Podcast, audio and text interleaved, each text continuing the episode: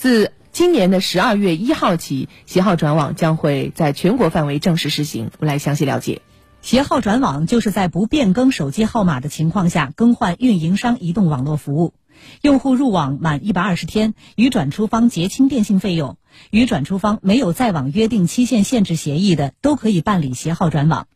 携号转网服务管理规定要求，电信业务经营者应确保携号转入用户在同等条件下享有同等权利，要明确告知用户办理携号转网可能面临的风险和损失。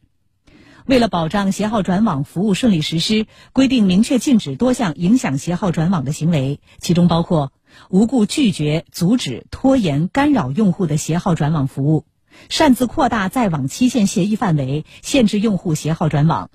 采取拦截、限制等技术手段，影响携号转网用户通信服务质量。在携号转网服务及相关资费方案宣传中进行比较宣传，提及其他电信业务经营者名称，包括简称、标识和资费方案。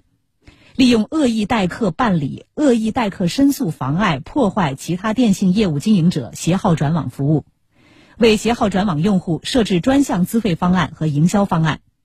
在用户退网后，继续占用该携入号码。据了解，天津、江西、海南、湖北、云南五个省市已经于九月十九号正式提供携号转网服务。